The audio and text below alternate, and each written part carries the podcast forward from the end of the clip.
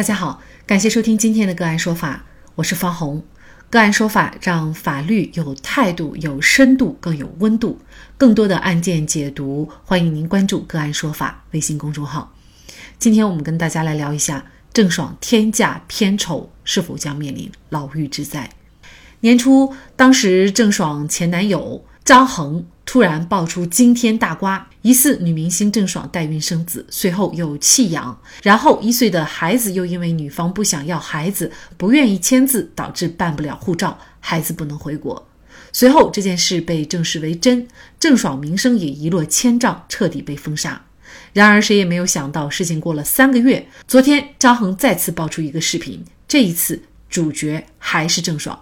其中第一条猛料就是郑爽的天价合同，一部戏就是片酬一点六亿。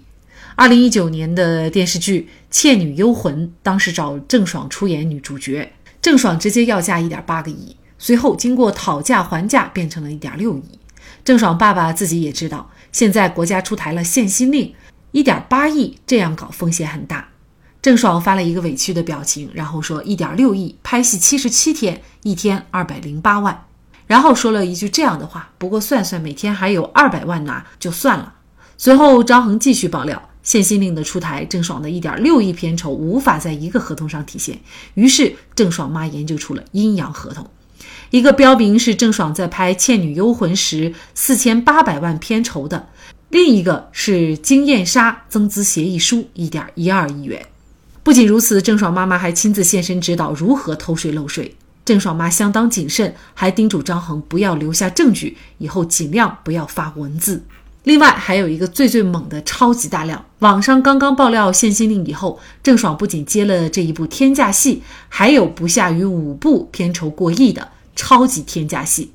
上一个阴阳合同逃税漏税的人范冰冰，也就只偷税漏税二点五五亿，就已经被罚了九亿。而郑爽，如果上面的爆料全部属实，拿偷税漏税都逼近十亿了，这要罚的话，最少也要罚几十亿了。这个是要打破整个中国娱乐圈的罚款偷税记录了。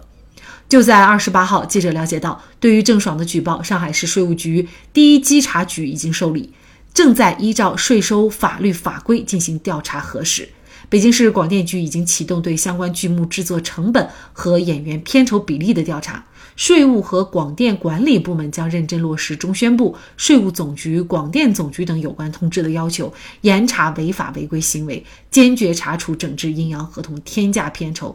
偷逃税等问题，严格电视剧合同管理，严控电视剧制作成本和演员片酬在电视剧制作成本中的比例，为电视剧行业高质量发展营造良好环境。如果郑爽偷税为真，那么他几十亿的罚款交不上的话，是否会面临牢狱之灾？就这相关的法律问题，今天呢，我们就邀请北京市京都律师事务所梁卓清律师和我们一起来聊一下。梁律师您好，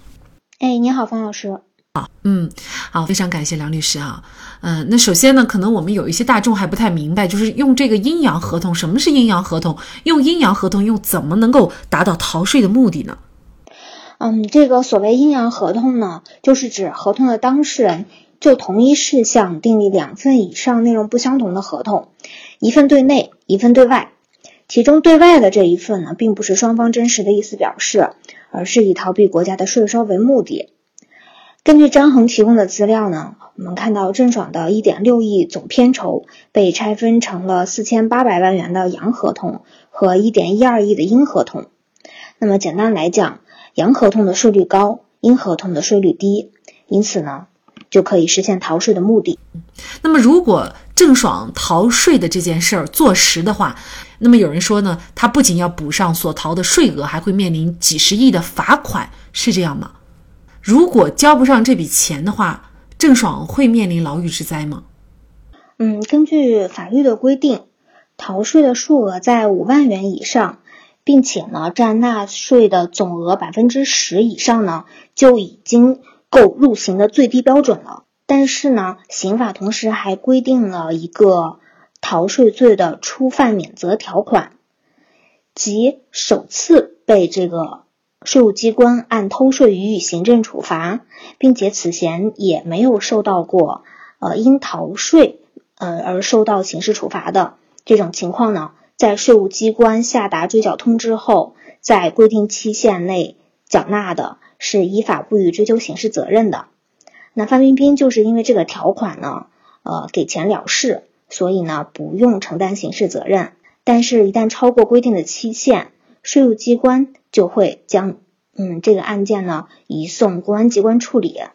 所以呢，如果爆料属实的话，郑爽在规定时间交不上这笔钱。就很可能会面临牢狱之灾了。我们从张恒的爆料当中也可以发现，就是郑爽的父母其实也是在背后指导操作的。这两人又是否可能面临逃税罪的一个共犯被追究刑事责任呢？虽然，嗯，在法律上来讲，逃税罪它是一个特殊主体犯罪，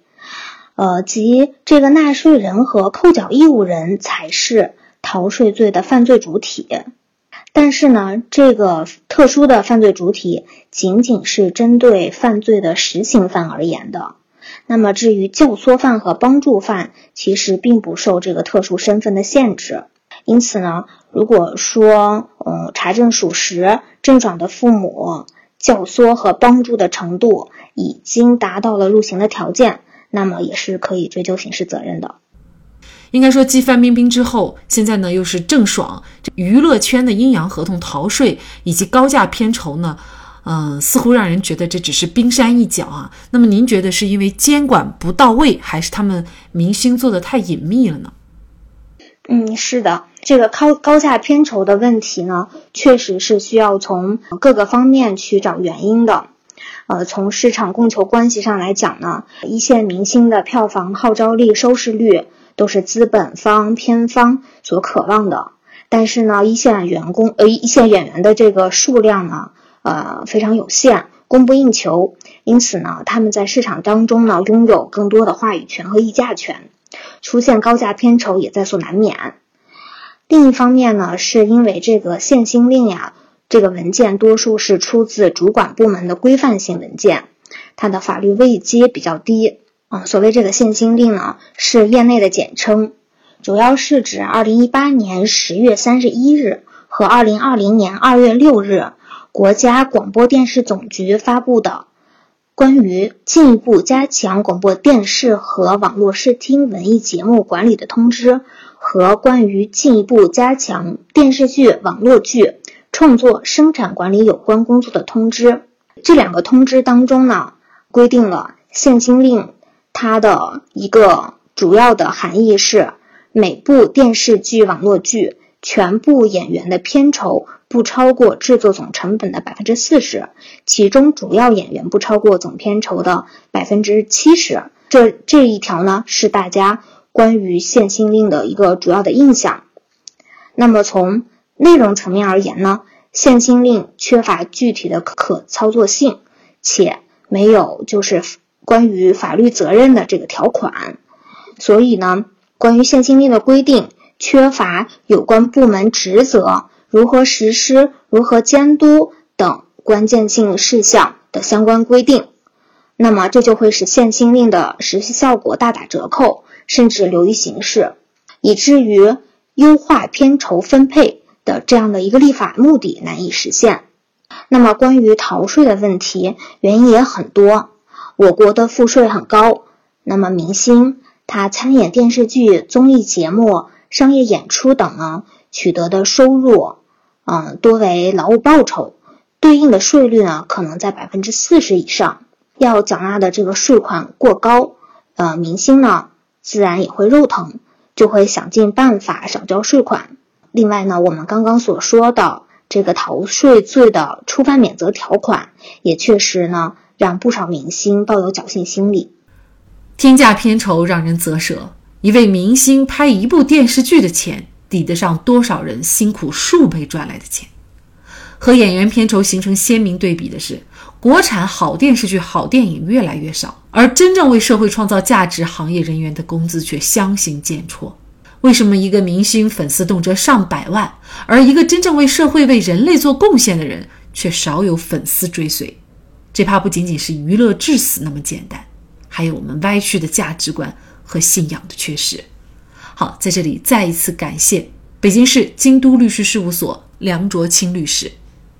那更多的案件解读以及呢我们的线上视频讲法内容呢，欢迎大家关注我们个案说法的微信公众号。另外，您有一些法律问题需要咨询，都欢迎您添加幺五九七四八二七四六七这部手机号的微信号向我们进行咨询，我们会将您的问题转给我们专业资深的律师进行解答。好，感谢您的收听，我们下期节目再见。